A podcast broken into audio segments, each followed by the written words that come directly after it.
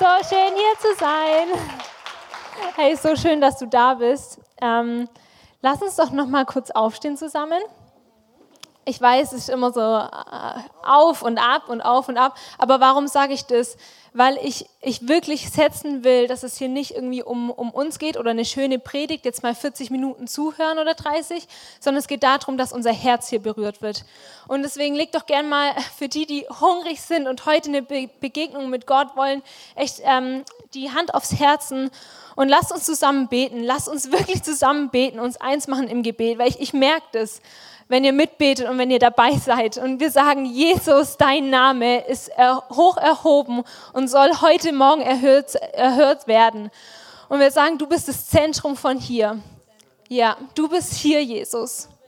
Und Heiliger Geist, wir laden dich ein. Tu, was du tun möchtest. Und, und lehr uns wirklich, wer dieser Jesus ist, was es für uns bedeutet. Und Heiliger Geist, ich bete echt, dass du unsere Herzen aufschließt jetzt. Und da, wo verhärtete Herzen und, und auch wo viel Religion da ist, nimm es jetzt weg in Jesu Namen. Wir wollen frei sein und wir sind frei durch dich.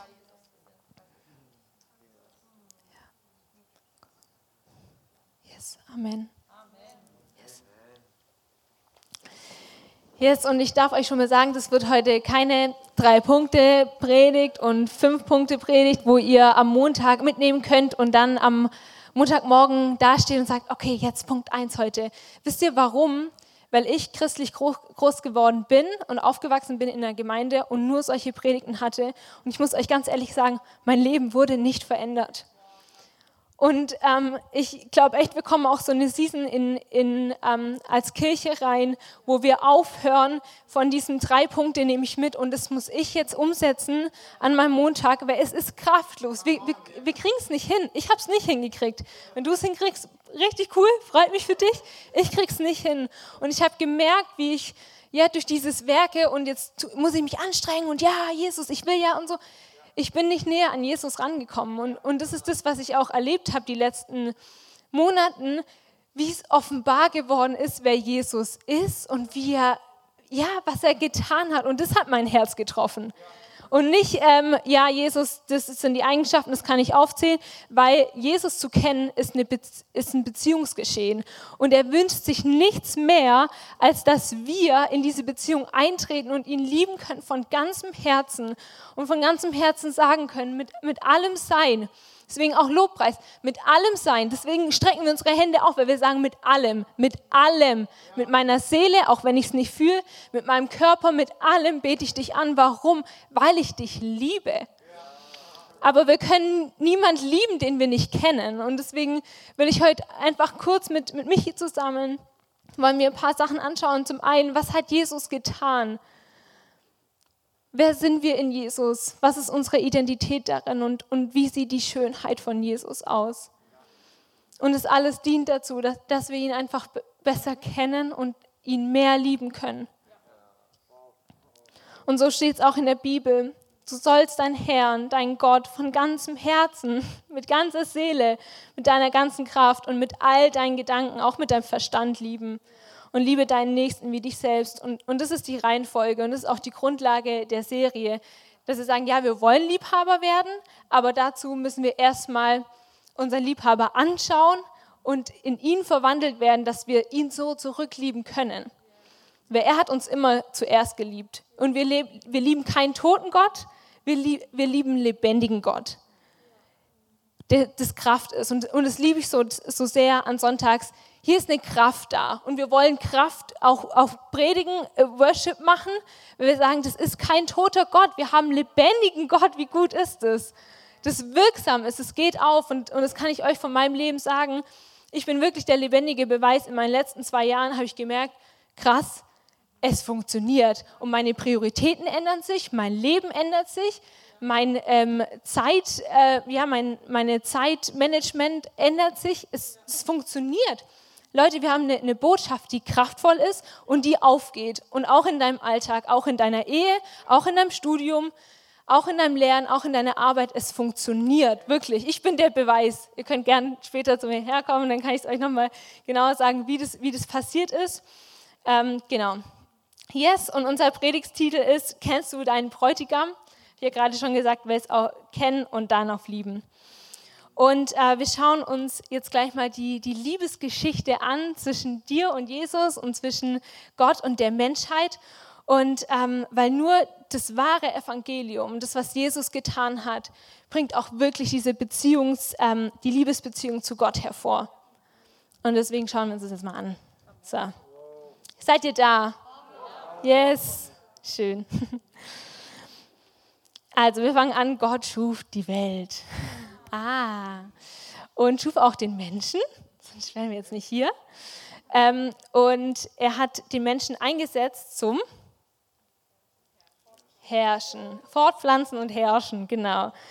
Also Gott setzte den Menschen ähm, für die Welt ein und sagt, hey, du hast alles, was du brauchst, um ähm, die Welt gut zu regieren und zu herrschen. Also war der Mensch eigentlich bestimmt für die Weltherrschaft. Und dann gab es da in der Weltherrschaft aber in inniger Beziehung mit Gott, die sind ja auch spazieren gelaufen am Abend zusammen, also immer in Beziehung zu Gott.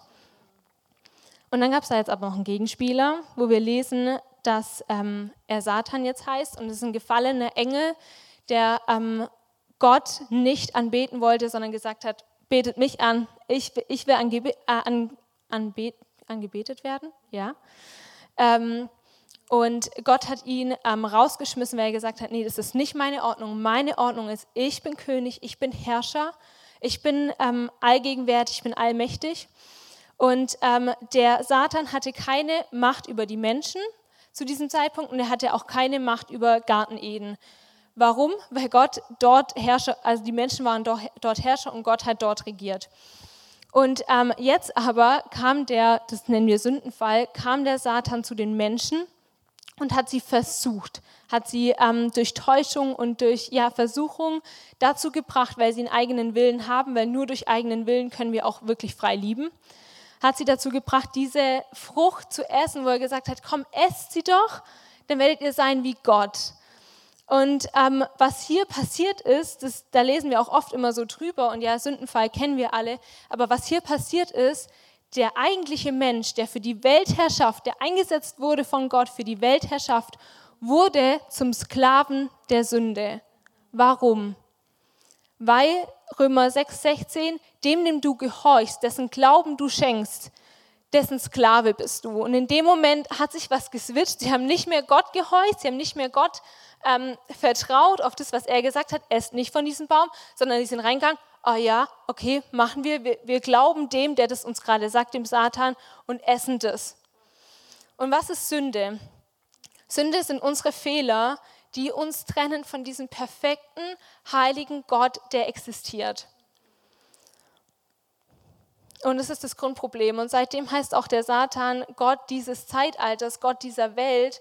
Warum? Weil das Einzige, mit dem, was uns der Satan haben kann, ist unsere Sünde mit dem regiert er die Welt. Und, und das sehen wir hier auf der, auf der, auf, hier auf der Welt, das lesen wir im Alten Testament, was alles passiert ist, wie viel ja auch Bosheit da ist und das existiert. Aber Gott ist nicht Gott, wenn er eine Lösung hätte. Weil er sagt dann, als er ähm, Adam und Eva aus dem Garten schmeißt, als Konsequenz, sagt er in 1. Mose, es wird ein Nachkommen der Frau es wird ein Nachkommen der Frau kommen, dem du, Satan, zwar in die Ferse beißen wirst, aber er, der Nachkomme, wird dir den Kopf zertreten. Das bedeutet, Gott hat schon, hat schon angesagt, Satan, du kannst dich gefasst machen. Das wird nicht ewig so bleiben, dass, dass der Mensch äh, der Sünde hingegeben ist und ähm, ja, dem hingegeben ist, sondern es wird einer kommen, Nachkomme, Jesus, es wird einer kommen, dem der wird dir, der wird dir die Verse zertreten. Also pass auf. Das war schon ähm, klar. Und so wurde das auch, und wir lesen das, dass Psalm 22, Jesaja 7, Jesaja 9, es wird jemand kommen, der der Friedenfürst, der wahre Gott, der für immer die Herrschaft haben wird. Ähm, das wussten wir und so kam es dann auch, dass ähm, Jesus als Baby auf diese Welt kam, was wir am 24. feiern. Wir haben das auch in der Heiligabend-Celebration schon gehört. Satan wusste das, dass jemand kommen wird. Er wusste, dass dieses Baby kommen wird. Was macht er? Herodes Befehl, alle Babys zu töten. Warum? Weil er das verhindern wollte, dass er diese Herrschaft wieder ähm, ja, hoch, also herstellt, diese Herrschaft wieder herstellt. Und ähm, Jesus wuchs heran als Mann und ähm, war auch in der Wüste. Er wurde auch versucht vom Satan, ähm, wollte auch wieder ab, ihn abbringen davon, Gottes Willen, Gottes Plan durchzuführen. Und dann lesen wir in, in, den, ja, in den Evangelien, was passiert ist, wie Jesus, wie Jesus gelebt hat, wie er gegangen ist, wie Tausende von Menschen zu ihm kamen, um ihn zu hören, um ihn zu sehen, um sein Gewand zu berühren. Sie waren hungrig, sie hatten wirklich Begehren danach. Warum? Weil mit Jesus kam das Reich Gottes. Die göttliche Ordnung, die wir bei Adam und Eva, die davor da war, kam herunter mit ihm. Und Menschen haben das gemerkt, weil da war eine Kraft da. Da war nicht wie bei den Pharisäern Gesetz hier und das. Es geht nicht auf. Es geht nicht auf. Das ist das falsche Evangelium. Das wird nicht aufgehen. Und er kam und hat gelehrt in Liebe und in Klarheit.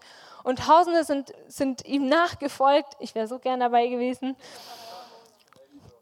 Und er ging diesen Weg und Leute haben sich gefragt, hä, du, du, hast so eine Autorität, so eine Kraft. Was bist du jetzt für ein Prophet? Was bist du für ein Lehrer? Oder was für einen Weg zeigst du uns so? Und, und Jesus sagt, nee, ich, ich bin nicht jemand nur, der dir den Weg zeigt. Ich bin nicht nur ein Prophet, sondern ich bin ich bin der Weg und ich bin das, das, Leben und ich bin die Wahrheit und ich bin Fleisch und Gott, also ich bin, ich bin Mensch gewordener Gott, ich bin ja Fleisch und Blut Gott. Und er hat gesagt, und die Leute haben gesagt, hä, okay, krass. Und sie haben sich gefragt, ja, und, und was, für was bist du jetzt da? Und er sagt, ich, ich werde sterben. Und sie, hä, wenn du der bist, von dem das Alte Testament redet, von der fleischgewordene Gott, wie, wieso sollst du sterben? Und er hat gesagt, ich werde sterben für dich. Und ich werde sterben für euch. Warum? Weil das wie Adam und Eva, wir heute noch Fehler begehen und wir wollen es nicht, aber wir begehen Sünde. Ähm, wir sündigen aneinander, ähm, obwohl, wir, obwohl wir nicht wollen. Und, und das trennt uns von Gott und damit kann uns der Satan haben und runterziehen und immer wieder präsentieren und ähm, ja, uns diese Beziehung zu Gott klauen. Und er sagt, ich bin gekommen, um den Zugang wiederherzustellen zu Gott.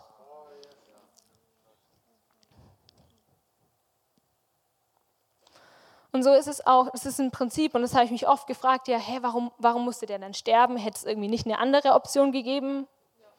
Fragt ihr euch das auch? Also wieso, wieso Blut? Warum musste immer Blut vergießen? Äh, also warum musste Blut vergossen werden? Und ähm, ich bin zu der Erkenntnis gekommen, dass es wie ein Prinzip ist, ein, ein, ein Gesetz, dass wenn jemand Schuld begeht, wenn jemand ja Schuld begeht, dann muss dafür bezahlt werden, dass es wieder wie aufgelöst werden kann, dass es beglichen ist. Und Jesus, er hat nicht nur das irgendwie beglichen, er hat das nicht nur bezahlt, sondern er hat das vergeben. Also wisst ihr, was der Unterschied ist? Das eine ist bezahlen, okay, passt, und das andere ist vergeben, da ist eine Beziehung.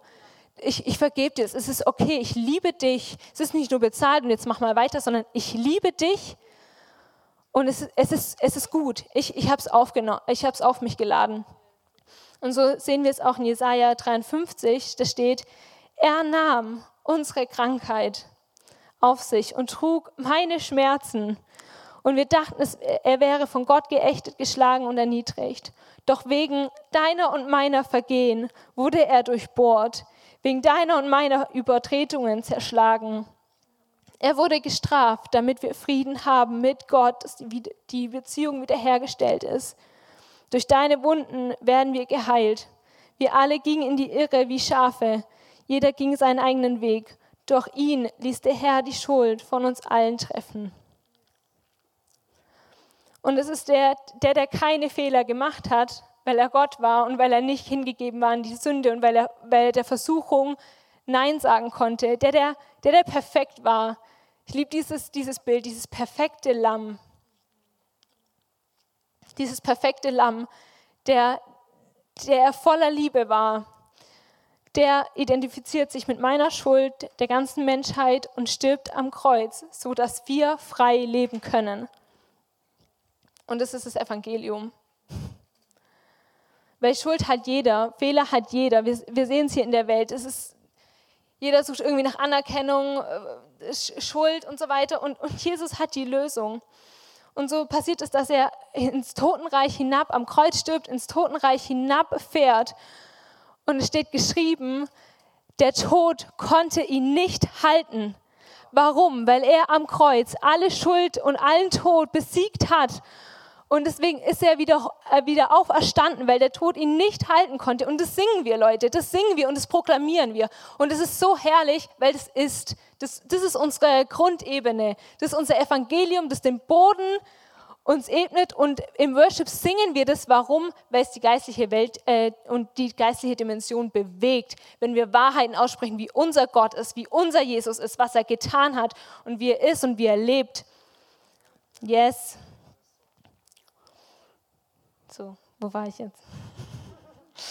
Und daraus, aus diesem, aus diesem Evangelium und aus diesem, was Jesus für mich alles getan hat, da ist bei mir auch nochmal so eine neue Demut gekommen und so eine neue Ehrfurcht, weil ich mir so dachte, dieser perfekte Gott, der diesen Thron verließ, der diese heilige Welt, stell dir das mal vor, die Myriaden Engel, die gerade Gott anbeten, Thronsaal, der diesen Ort, diesen perfekten Ort verließ, wo er bedient wird, wo alle ihn anbeten, kommt er hierher und muss erstmal überhaupt schaffen, dass er überlebt als Baby und die mussten fliehen.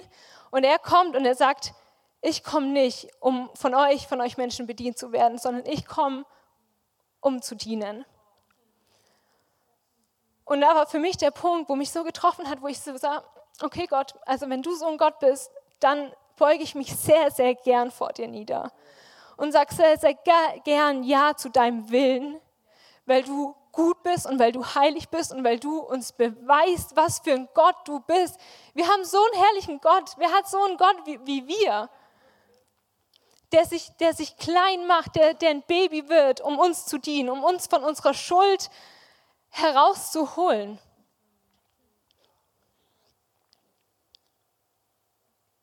Und das ist diese Grundlage von dieser Serie, dass wir, dass wir merken, krass, Gott, Jesus, du hast so eine Liebe für uns, du hast so eine Liebe für mich. Und aus dem heraus, nicht ausgesetzt, nicht aus dem, dass ich es muss, aber dein Herz brennt sowas von voller Leidenschaft für mich. Und ich, ich check's manchmal nicht und laufe hier durch die Welt und denke, es kommt auf mich an, dass ich einen super Abschluss habe und dass ich meinen Willen durchbringe. Aber dieser Gott, der alles dafür getan hat, dass wir hier in Freiheit leben, dass wir nicht mehr gebunden sind an unsere Sünden, dem diene ich sehr, sehr gern. Und es hat sich bei mir geschiftet und, und ich wünsche mir so sehr, dass ihr das auch kriegt. Und es, das geht nicht, indem wir irgendwie Prinzipien ähm, und Gebote einhalten. Das geht, wenn hier unser Herz sich es, es trifft. Mein Leben muss es treffen ich will nicht hier rausgehen und in zwei Wochen weiß ich nicht mehr, äh, was heute passiert ist, sondern es, es muss mich treffen. Und auch das, ich, ich bin Gott die letzte Zeit schon ziemlich häufig begegnet, aber es waren eigentlich nie so intensive Begegnungen hier im Gottesdienst, sondern es war eher dieses Alleinsein im Kämmerchen auf meinem Boden, Worship-Musik zu hören, sein Wort zu lesen, da bin ich ihm begegnet. Und deswegen, du musst es nicht machen. Du musst nicht im Wort lesen, aber dieses, dich, dich ihm ausliefern zu lassen. Und das tun wir schon hier, wenn wir hierher kommen. Gott, triff mich. Deine Gegenwart ist da. Triff mich, ich will eine Begegnung mit dir zu haben. Yes, und wir sind nicht mehr durch Jesu vollbrachtes Werk am Kreuz, durch das, dass er alle Tod und alle Sünde besiegt hat, sind wir nicht mehr Sklaven der Sünde. Wir sind dem nicht mehr hingegeben. Wir sind nicht mehr gefangen. Wir haben einen Ausweg. Und wenn ich sündige, dann, dann kann ich das, ähm, ja, kann ich Buße tun und sagen, Gott, das, das war nicht richtig. Danke für deine Erkenntnis. Danke, dass es offenbar geworden ist. Und ich trete daraus. Warum? Weil ich, weil ich ein Sohn, eine Tochter des Höchsten bin. Weil meine Berufung ist nicht länger Sünde, Sünder zu sein, sondern meine Berufung ist, Tochter zu sein, Botschafter zu sein, hier ihn zu verkünden und sein Licht rauszutragen. Yes. Und wenn du gerade merkst, boah, mich trifft es und, und ich kenne Jesus eigentlich noch gar nicht, ich, ich würde es aber so, so gern. Ich würde Jesus so gern kennenlernen, ich weiß aber nicht wie. Und dann, dann mach heute eine Entscheidung und sag, ja, Jesus, ich, ich kenne dich zwar noch nicht gut, aber ich, aber ich merke, irgendwas klopft an und irgendwas, irgendwas passiert gerade. Und jetzt können wir alle gleich einfach unsere Augen schließen und zusammen beten. Und wenn du, wenn du schon lang am Christ bist, dann nimm es einfach als Erneuerung und sag, ja, Jesus, als Erneuerung bete ich das jetzt laut aus. Okay, seid ihr bereit? Yes. Jesus, ich habe erkannt, ich brauche dich. Und mit all meinem Sein, mit meinem Leben, mit meinem Verstand will ich dich anbeten und dir sagen, hier ist mein Leben. Nehm's und mach, mach was draus. Danke, dass du mir aufzeigst, was die nächsten Schritte sind.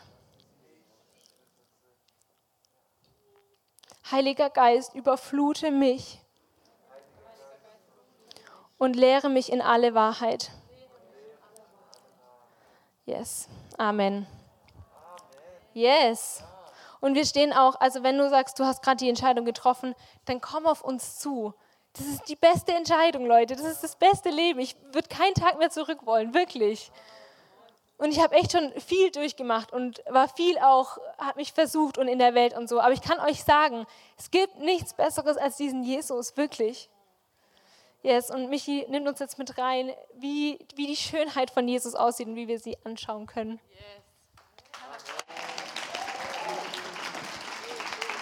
Danke, Chiara. Und wisst ihr, ich sehe so, wir hatten in der ersten Celebration eine coole Situation. Und zwar hatten wir eine aus Uganda hier, also eine Gottesdienstbesucherin. Und sie hat wirklich, ähm, während Chiara gepredigt hat, ist sie aufgestanden, hat auf einmal angefangen, auf Englisch Gott zu loben. Äh, und du hast richtig gemerkt, sie ist so äh, berührt worden von der Botschaft. Sie hat wirklich gemerkt, Gott trifft gerade ihr Herz, dass sie nicht anders konnte, als Gott zu preisen, als ihm zu äh, singen. Und es war für Gottesdienstbesucher vielleicht ein bisschen komisch, die Situation. Aber ich habe es gefeiert, weil ich habe gesagt, Leute, wir Deutschen, wir sind so strukturiert und wir sind so gefasst und da wissen wir, was als nächstes kommt. Und ne, so.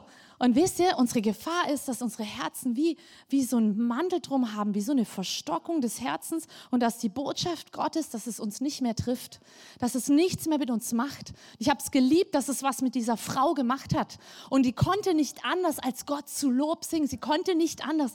Hey, wo sind so Augenblicke, dass uns noch so eine Message, dass uns das Evangelium, die gute Botschaft, dass es uns so trifft. Wir sagen, diese Liebesgeschichte von Jesus soll mein Herz treffen. Wenn, wenn jemand darüber erzählt, erzählt, hey, warum kommen mir nicht die Tränen? Warum, wisst ihr, und da merken wir, dass wir Deutschen einfach noch zu verstockt sind, zu versteift sind. Und da wünsche ich mir ein bisschen mehr südamerikanisches Blut, ja, oder afrikanisches Blut. Und lass uns da lernen von diesen Leuten in den anderen äh, Kontinenten, wo einfach mal mehr aus sich rausgehen können, dass wir aufhören, so, so ordentlich zu sein ja, und so aufhören, äh, alles zu wissen, was als nächstes kommt. Und wisst ihr, wenn wir anfangen, uns mit Jesus zu beschäftigen, dann muss es uns doch treffen, weil er ist Gottes Sohn. Hallo? Und ich gehe kurz noch in die Schönheit Jesu rein. Weil wisst ihr, was haben wir für ein Bild von Jesus so oft? Ich habe mal Bilder mitgebracht. Ähm, Jesus sehen wir äh, meistens so wie hier an diesem Bild. Ähm, und zwar leidend, an einem Kreuz hängend, am schwächsten Moment seines Lebens. Manche läuft denen hier noch so eine Träne runter. Schon mal gesehen? Also wenn du bei uns im Schwarzwald unterwegs bist, in jedem Dorf findet man so ein Kreuzkreuz irgendwo und Jesus hängt da verreckt sozusagen, ja? Und wisst ihr, oder auch das nächste Bild, wo, wo einfach dieser leidende Jesus, diese Dornkrone, das war ja ein schlimmer, wirklich ein schlimmer Schmerz, ihn hat es alles gekostet. Chiara hat uns gerade mit reingenommen. Aber wisst ihr, Jesus hat davor schon 33 Jahre gelebt und er lebte davor schon im Himmel und er lebt seitdem. Ja, also er lebt schon mehrere Tausende von Jahren und so sieht er eigentlich nur an einem Tag von seinem Leben aus. Und wir haben oft dieses Bild von Jesus so. Aber das ist nicht, wer Jesus ist, sondern das ist das, was er für dich getan hat. Und ich finde es so stark. Ich weiß nicht, wer von euch diesen Film oder das Buch gelesen hat. Den Himmel gibt's echt. Ähm, ich möchte euch das echt empfehlen. Und zwar ist es ein vierjähriger Junge, der ähm, hat einen Blinddarmdurchbruch und der ist kurz tot.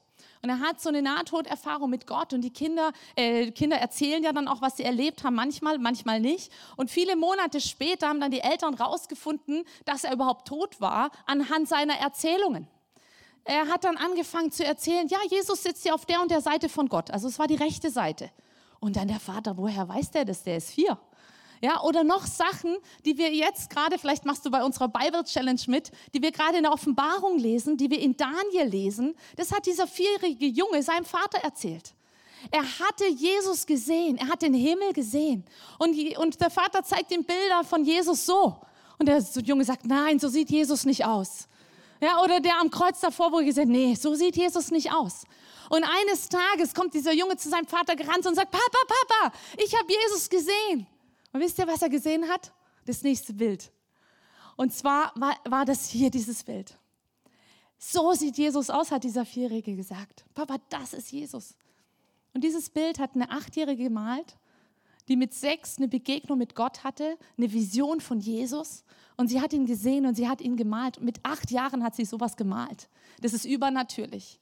Und wisst ihr, wenn du das anschaust, diesen Blick von Jesus, diese Leidenschaft in seinen Augen, diese Schönheit. Da ist nichts Leidendes, da ist nichts äh, Schwaches drin. Wir stellen uns Jesus so oft, wir reden über Jesus in der Krippe, wir, Jesus, reden von Jesus am Kreuz, aber das ist nicht dein Bräutigam, sondern das ist nur das, was er getan hat, damit du seine Braut bist. Ja, das dürfen wir nicht verwechseln. Und wisst ihr, Mike Bickel schreibt, die lustlose Kirche von heute braucht eine Vision von der Freude am Ansehen seiner Schönheit. Ich glaube, wir brauchen wieder eine Vision. Wir brauchen Freude, wenn wir ihn anschauen, von dieser Schönheit von Jesus. Dass wir nicht sagen, oh, keine Ahnung, alles andere ist uns wichtig. Wir schauen alles andere an. Was macht mein Nachbar? Was macht meine, was meine Arbeitskollegin? Wie oft gehen die in Urlaub? Wie viel Kohle haben die in der Altersversorgung drin? Sondern dass wir wieder anfangen, eine Vision von Jesus, Schönheit zu bekommen. Und dass das wieder ins Zentrum gerückt wird. Dass darauf unser Blick gerichtet ist. Und ich glaube, das ist gerade das, was Gott schafft. Und deswegen sind wir in dieser Romans-Serie drin. Romans Warrior. Ähm, und wenn wir anschauen, wie Jesus aussieht, lernen wir das auch von der Sulamit aus dem Hohelied. Sulamit ist ja diese Frau, haben wir schon gehört, die sozusagen die Braut ist, das bist du. Und Salomo ist der Bräutigam, das ist Jesus, ein Bild für Jesus. Und das sehen wir jetzt in Hohelied 5, da möchte ich mit euch noch kurz rein in ein paar Verse. Und zwar steht hier, die Sulamit sagt, ihr Mädchen von Jerusalem, ich beschwöre euch, wenn ihr meinen Geliebten findet, dann sagt ihm, dass ich krank vor Liebe bin. Hey, sie sagt, ich bin krank vor Liebe. Leute, was machen Liebeskranke? Liebeskranke machen manchmal ein bisschen verrückte Dinge, oder? Schon mal äh, jemand erlebt, der liebeskrank war? Ja? Ich habe von Leuten gehört, die standen dann irgendwie an einem Krankenhaus, ja, hunderte von Patienten konnten das hören und schmettern da mit der Gitarre irgendeinen Love-Song, den sie selber mehr schlecht als recht geschrieben haben. Ja? Also Liebeskranke machen verrückte Dinge und auch Dinge, die andere stören. Eine andere Story, was ich gehört habe, so ein junger Kerl, Männer hört zu, der hat dann für seine Freundin ein, ein, Herz in den Rasen gebrannt. Ich weiß nicht, wie der Vater das von dem Mädel so gut, ob der das so gut fand oder nicht, aber Liebeskranke machen verrückte Dinge. Wisst ihr, Liebeskranke schauen nicht auf die Kosten. Liebeskranke überlegen sich nicht so viel, macht das jetzt Sinn oder nicht, sondern sie gehen all in. Liebeskranke geben alles rein. Und ich glaube, Jesus wünscht sich so Liebeskranke. Bräute. Ja, dass wir liebeskrank sind, dass wir nicht aufgehen. Liebeskranke kannst du nicht kontrollieren. Und weißt du, Menschen, die nichts fürchten, kann man auch nicht kontrollieren. Wenn du liebeskrank bist, dann fürchtest du dich nicht. Und wisst ihr, wenn du liebeskrank bist, dann hängst du noch am Kreuz, was in Afghanistan passiert ist, und singst Liebeslieder für deinen Jesus. Das machen Liebeskranke. Und wie weit sind wir davon oft entfernt? Wirklich liebeskrank zu sein. Und so fragen jetzt hier seine, äh, die jungen Frauen, die, die Mädels sozusagen von der Sulamit, ja, die fragen sie ja, hey, warum bist denn du liebeskrank? Was hat denn dein Geliebter allen voraus? Das lesen wir jetzt hier im nächsten Vers. Junge Frauen von Jerusalem sagen, was hat dein Geliebter anderen Männern voraus, du schönste aller Frauen? Was hat dein Geliebter den anderen Männern voraus, dass du so ihn beschwörst? Junge Frau, mein Geliebter ist voller Kraft und strahlend schön. Unter Zehntausenden ist ihm keiner gleich. Hey, der ist strahlend schön. Ich habe euch vorhin die Bilder gezeigt, Jesus wirkt manchmal nicht so strahlend schön an solchen Kruzifixen da, ja? Hey, aber Jesus ist strahlend schön.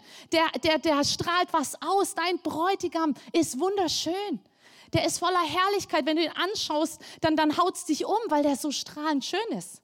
Und sie sagt hier noch, unter Zehntausenden ist ihm keiner gleich. Und wisst ihr, Zehntausende, das steht für so eine überragende Zahl. Einfach utopisch hohe Zahl. Und das bedeutet, dass Jesus weit über allen anderen steht. Er steht über allen Männern, über allen Frauen dieser Welt. Er steht weit über allem. Er ist der Name über allen Namen. Er ist der Name, vor dem sich einmal jedes Knie beugen wird. Das ist dein Bräutigam. Er ist der Name über allen Namen. Und er ist der Anführer, heißt es hier eigentlich wörtlich, wenn du reinguckst, das Banner, das ihn von der Menschenmasse abhebt. Jesus wird, hängt, äh, wird von der Menschenmasse abgehoben, ist er. Er ist abgehoben von der Menschenmasse. Er hebt sich ab, dein Bräutigam. Er ist überall. Das nächste, was wir hier lesen, ist, sein Gesicht ist wie feinstes Gold. Sein Haar ist rabenschwarz und seine Locken sind wie wallende Ranken. Schön diese bildliche Sprache, oder? Aber wisst ihr, wir stellen uns Jesus manchmal so schwach vor.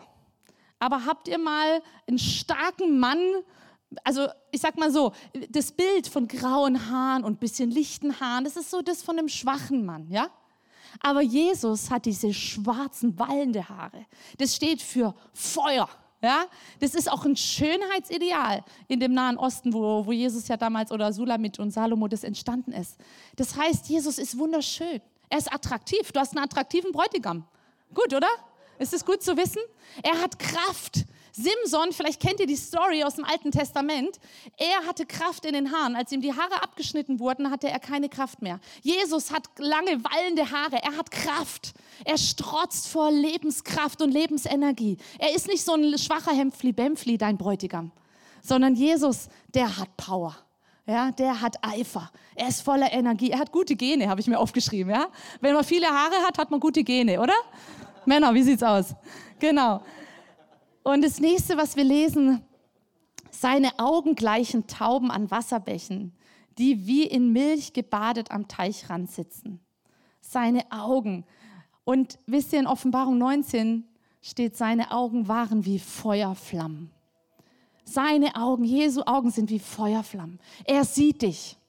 Er sieht alles, was du tust. Er sieht deine verborgenen Kämpfe. Er sieht deine Not. Er sieht alles, was du schon als Kind vielleicht erlebt hast. Und seine Augen sind wie Feuerflammen. Das heißt, das, was du erlebt hast, irgendwann werden sich die Leute, die dir das angetan haben, zur Rechenschaft, äh, müssen Rechenschaft ablegen. Jesus ist gerecht. Er wird gerecht sein. Er sieht alles, was du tust. Er sieht jede Träne, die du weinst. Er fängt sie auf und du wirst dafür belohnt werden im Himmel. Du wirst es sehen, weil Jesus sieht es. Und das ist so wichtig zu wissen, hey, egal wo durch was du gerade gehst, egal was in deinem Verborgenen gerade passiert, Jesus sieht dich. Und das meine ich im Positiven. Jesus ist voller Liebe, seine Augen sind voller Klarheit und Liebe. Wenn er dich anschaut, dann als seine Braut. Er sieht nicht deine Makel, er sieht nicht das, was noch nicht so gut ist, sondern er sieht dich als erstes als seine Braut, als seine Geliebte als sein geliebter Sohn. 2. Äh, Chronik 16, 9 lesen wir, die Augen des Herrn blicken über die ganze Erde, um die zu stärken, deren Herzen ganz ihm gehören. Hey, seine Augen durchstreifen die ganze Erde, um dich zu sehen, um, um dich zu stärken, um dich äh, zu ermutigen. Jesus sieht dich und seine Augen sind voller Liebe für dich. Wenn er dich anschaut, ist so viel Liebe in seinem Blick. Ich möchte dich echt ermutigen, fang mal an, auch in deiner persönlichen Gebetszeit so diese Augen dir vorzustellen. Wie sie vielleicht an diesem Bild gesehen haben, dass wir einen neues, neuen Blick von Jesus, dieses Feuer, was aus seinen Augen kommt, diese Leidenschaft, dieser Eifer für dich. Und das Letzte ist sein Mund. Sein Mund ist voll Süße. Alles an ihm ist begehrenswert. Voll süß auf der einen Seite, wie wir es in Hohelied äh, lesen. Er ist voll süß, er hat nur Gutes, wenn er über dich spricht. Der schwärmt über dich. Wenn er da oben im Himmel mit den Engeln plaudert, dann sagt er, Alter, die Bettina, was ist das für eine Granate? Was habe ich mir da für eine heiße Braut ausgesucht? Der hat nur gute Worte über dich. Und es wird Zeit, dass wir anfangen, die Worte, die Gott über dich hat, anfangen zu glauben auch wenn du ein Mann bist, dass du anfängst zu glauben, dass Gott dich erfolgreich gemacht hat, dass Gott dich gesetzt hat als Familienvater über deine Familie. Dass du nicht dich selber fühlst wie so ein Hempfli-Bempfli, sondern wissen darfst, hey Gott, der hat andere Worte, die über mich ausgesprochen werden, als vielleicht mein Vater das mal gemacht hat in meinem Leben. Gottes Worte für dich sind voller Süße, voller Liebe. Und zur gleichen Zeit aber auch, das lesen wir in Offenbarung, aus seinem Mund kam ein scharfes Schwert. Klarheit Wahrheit. Was Jesus sagt, ist wahr. Und was, was aus seinem Mund kommt, das wird auch richten irgendwann. Ich habe es vorhin schon gesagt. Und es ist so wichtig, dass du erkennst, was ist die Wahrheit. Was sagt Gott über mich? Was sagt Jesus über mich? Was sagt dieser Bräutigam über mich? Und was denke ich so oft selber über mich oder was sage ich über mich selber oft? Das ist nicht das, was dein Bräutigam über dich sagt. Und jetzt gehen wir noch in eine Zeit, äh, wo wir einfach darauf reagieren. Chiara wird uns da reinleiten. Ich hatte gerade noch ein Bild bekommen, ähm, als Michi das mit den, mit den Augen gesagt hat und dass, dass Gott dich anschaut und dass seine Augen auf dich ruhen. Und ich hatte wie so ein, wie so ein Schmerz, weil, weil das Schlimmste ist eigentlich, wenn du im Gespräch bist, dann schaust du dein Gegenüber an, du, schaust, du blickst ihm in die Augen ich habe gesehen, dass, dass Gottes Augen auf, auf dir ruhen die ganze Zeit und mit diesem Brennen, das mit dem Lieben. Und aber wieder eine Person, die, die wegschaut. Und, und so kann kein Gespräch zustande kommen. Weil wenn der eine wegschaut, dann, und ich sehe, du schaust weg und die, die Augen von Gott, die ruhen trotzdem auf dir. Und wir wollen vielleicht dann weglaufen noch mehr, weil wir denken, okay, Gott, dann siehst du mich nicht mehr. Aber sie bleiben. Und ich glaube, es ist wie so eine Einladung, wo Gott sagt heute, meine Augen, die, die bleiben. Und ich, und ich liebe dich und, und ich sehe dich und ich sehe deine Situation. Und du, du kannst mir jederzeit in die Augen schauen. Und ich, ich mache das oft so, dass ich, dass ich mir das vorstelle, dass ich mir tatsächlich das vorstelle. ich habe ganz am Anfang gesagt, Gott hat uns erschaffen in seinem Ebenbild und hat uns gemacht und nichts an uns ist einfach nur halt so da. Und auch unsere Vorstellungskraft, die, die kann dem dienen, Gott näher zu kommen. Deswegen stelle ich mir oft Jesus vor und stelle mir vor, wie, wie, wie der Himmel aussieht, wie die geistliche Dimension aussehen. Und ich lese jetzt gleich Offenbarung 4 vor, wo, wo Johannes ähm, beschreibt, was er gesehen hat, wie er Jesus gesehen hat, wie er den Thron gesehen hat. Und du kannst es einfach nehmen und da eintauchen, weil uns Deutschen, uns fällt es so schwer, oder allgemein Menschen, sich, sich irgendwie die geistige Dimension vorzustellen. Aber das Wort Gottes ist ja da. Also das ist ja unsere Wahrheit. Und wenn es im Wort Gottes steht, dann nehmen wir an, es ist so. Und von daher lese ich das einfach vor, Worship Band. Ihr könnt gern schon nach vorne kommen kannst du dir das einfach vorstellen und, und Gott fragen, was, was hast du für Fragen? Oder frag ihn einfach, Gott, was denkst du gerade über mein Leben? Gott, was willst du mit meinem Leben? In Offenbarung 4, da steht, und der auf dem Thron saß, war so strahlend wie Edelsteine, wie Japsus und Karneol. Und ein Glanz wie eines Smaragds umleuchtete seinen Thron wie ein Regenbogen. Rings um den Thron standen 24 Throne, auf denen 24 Älteste saßen. Sie trugen alle weiße Kleider und hatten goldene Kronen auf ihren Köpfen. Und vor dem Thron gehen Blitze, Stimmen und Donner aus. Vor dem Thron befinden sich sieben Fackeln mit brennenden Flammen. Das sind die sieben Geister Gottes. Vor dem Thron sah ich ein glänzendes Meer aus Glas, das wie Kristall funkelte. funkelte. In der Mitte und auf dem Thron stehen vier lebendige Wesen voller Augen vorne und hinten. Das erste lebendige Wesen sieht aus wie ein Löwe, das zweite wie ein junger Stier. Das dritte lebendige Wesen hat ein Gesicht wie ein, ein Mensch und das vierte gleicht einem fliegenden Adler. Jedes dieser lebendige Wesen hatte sechs Flügel, die innen und außen voller Augen waren. Tag für Tag und Nacht für Nacht hören, hören sie nicht auf zu rufen, heilig, heilig, heilig ist der Herr, Gott der Allmächtige, der immer war, der ist und der da noch kommen wird. Immer wenn diese lebendige Wesen dem, der auf dem Thron sitzt und in alle Ewigkeit lebt, Herrlichkeit und Ehre und Dank bringen, fallen die 24 Ältesten nieder vor dem, der auf dem Thron sitzt und beten den an, der in alle Ewigkeit lebt. Und sie legen ihre Kronen vor dem Thron und sagen, du bist würdig, unser Herr, unser Gott, Heiligkeit und Ehre und Macht entgegenzunehmen denn du hast alle Dinge geschaffen, weil du es wolltest. Sie sind da und, wurden, und, und sind da und wurden sie geschaffen. Und Gott, und wir, und wir sagen dir Danke, sagen dir Danke, dass wir Zugang zu, zu diesen Orten haben, zu diesen, zu, dieser, zu diesen geistlichen Orten. Und wir sagen, du bist würdig und wir legen alles nieder, so wie die 24. Ältesten ihre Kronen niederlegen. Wir legen unseren Stolz ab weil, würd, weil du würdig bist, weil es sich lohnt, alles abzulegen, um, um dir nachzulaufen.